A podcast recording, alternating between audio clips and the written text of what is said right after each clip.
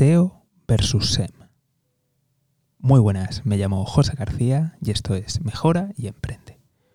Hoy vamos a descubrir qué es mejor, el SEO o el SEM. Pero para los que tengáis prisa, te adelanto. Lo mejor es utilizar los dos, pero si quieres saber el por qué, te tendrás que quedar hasta el final. Por si hay alguna persona despistada o simplemente has oído otros nombres, eh, voy a darte una pequeña definición de cada uno de ellos. El SEO significa Search Engine Optimization y básicamente lo que quiere decir es cómo rankear o cómo posicionarte en buscadores.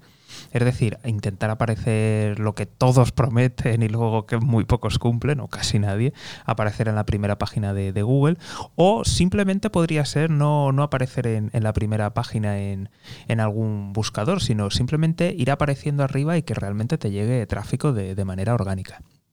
Después tenemos el SEM, que sería el Search Engine Marketing, que básicamente lo que es es publicidad pagada en, en buscadores. El SEO tiene tres pilares. El primero de ellos es el, contenido.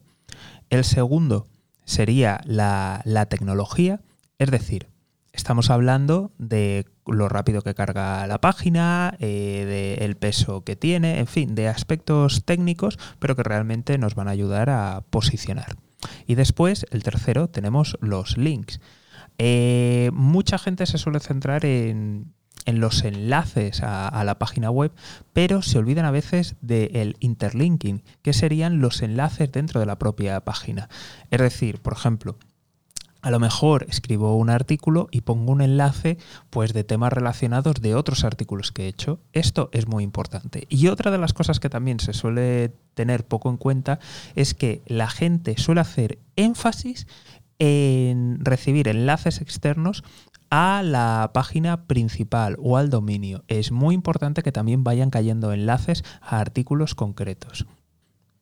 El SEM sería pues la típica publicidad que utilizamos en, en, Google, pero también es importante conocer que existen otros buscadores e incluso que YouTube es el segundo buscador, aunque pertenezca a Google, así que también es importante tenerlo en cuenta y muy especialmente si haces vídeos. Una vez definido todo esto, vamos a ver algunas de, las ventajas de cada uno de ellos. Evidentemente, cuando pensamos en SEO, pensamos en que, uy, nos llega tráfico y no tenemos que gastar. Lo cual, ay, ay, ay, ay, ay, cuidadito con eso. ¿Por qué? Porque vamos a tener que hacer investigación, vamos a tener que hacer optimización y vamos a tener que crear artículos. Además, también muy probablemente tengamos que pagar para tener enlaces o tener a una persona, y esto también nos va a costar o tiempo o dinero o los dos, tener una persona que esté haciendo relaciones públicas para que nos pongan enlaces. Después, en el SEM, vamos a tener que gastar dinero dándonos de alta en esas plataformas, en sus herramientas de, de, marketing, de publicidad, para que aparezcan esos cartelitos, esos anuncios vayan saliendo y la gente vaya clicando. Evidentemente, estos anuncios también se tienen que optimizar y también vamos a tener que trabajarlo. Una de las características más atractivas del SEM, de la publicidad de pago, es que es inmediato. Y además es algo que nos puede ayudar a testar algunas cosas, a ver qué funciona, qué no funciona y, perdón, y a validar modelos de negocio. Así que si estamos empezando o por, ejemplo, estamos pasando un momento en el que necesitamos resultados rápidos, tenemos que cambiar los resultados, sin duda esta será nuestra elección. Si ya tenemos el corto plazo arreglado y podemos dedicar recursos al más largo plazo, el SEO es sin duda eh, un aspecto muy importante a tener en cuenta. También veo que mucha gente y además, si empiezas con pocos recursos y no tienes ningún tipo de necesidad de, velocidad, de ir más rápido, pues el SEO también es una opción. Simplemente vas gastando tu tiempo para hacer las cosas. ¿Cuál es el problema? Que, que, probablemente para llevar a cabo algunas de las estrategias vas a necesitar invertir dinero. Luego también otra desventaja es que si estás probando, los resultados normalmente eh, van a variar, como mínimo vas a tardar de tres meses a un año en empezar a verlo. Lo cual para hacer test es complicado y luego también eh, para gente que está iniciando, pues puede ser bastante mm, descorazonador y te puede desanimar mucho. Entonces, en fin, hay que tratarlo esto con mucha calma y con mucho cuidado casos especiales cuando hay que decantarnos clarísimamente o por el SEO o por la publicidad de pago. Vale, eh, existen industrias que no pueden hacer publicidad, que simplemente están baneadas. Por tanto, si tu negocio está en esa industria, pues tendrás que irte a hacer SEO. Estoy pensando en, por ejemplo, el Nopo o cosas de adulto, pues simplemente te, banean y te, te, impiden hacer publicidad. Así que tu única alternativa es el SEO. Luego, también existen industrias en las que son muy famosas por gastar cantidades astronómicas o simplemente que todo el mundo está pujando por determinadas palabras y tu única alternativa va a ser hacer SEO, porque no te puedes permitir eh, anuncios o clics que a lo mejor se te pueden consumir el, presupuesto mensual que tenías en un solo clic y con eso pues no vas a, a ninguna parte. ¿Cuándo atacaremos con publicidad y nos olvidaremos del SEO?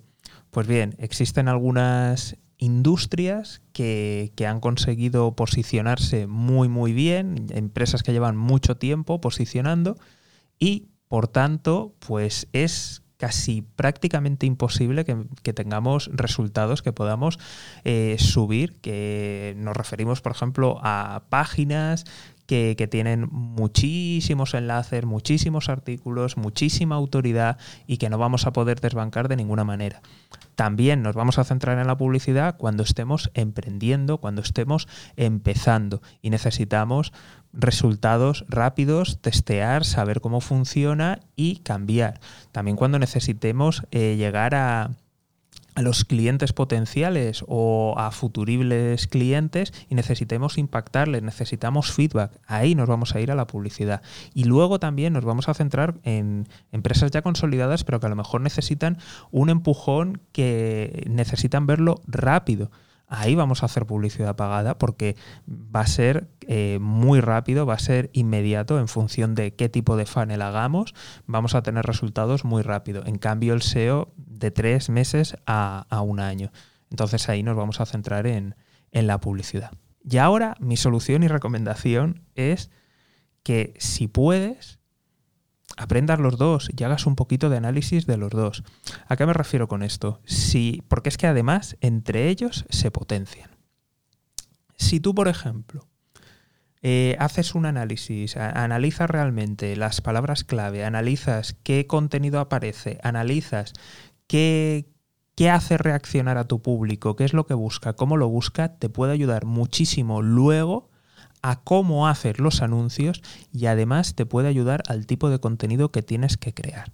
Entonces, para mí, creo que salvo estas excepciones, en general, creo que harías muy bien en aprender los dos y en aplicar los dos. Evidentemente, centrándote en función de lo que estás haciendo. Incluso gente que esté empezando, que evidentemente lo que tienes que hacer es primero prueba, test y para eso lo vas a hacer con pago, no descartaría, antes de, empezar a hacer cualquier campaña, primero hacer un pequeño keyword research y ver exactamente las búsquedas, qué palabras, eh, con qué intención están haciendo las búsquedas, porque muchas veces vemos que hay palabras y dependiendo de la intención del usuario, el resultado va por un lado o por el otro. Conocer exactamente cuál es el camino que nos lleva a nuestra empresa y a poder venderles. Entonces, muy importante utilizarlo todo. También es muy importante, incluso a la inversa, y es decir, si tú conoces la publicidad, sabes lo que se está haciendo, la pruebas, a lo mejor te puedes dar cuenta de que determinadas palabras te son interesantes pero son muy caras, pero te puede convenir atacarlas por SEO. Entonces, creo que es muy importante combinarlo, creo que es algo que no restringe y además, de todo esto, creo que es algo que si estás haciendo marketing de contenido va a ser buenísimo para modificar tu contenido. para hacerlo y adaptarlo. Y además va a ayudar y potenciar. Además vas a poder añadir enlaces en tu contenido.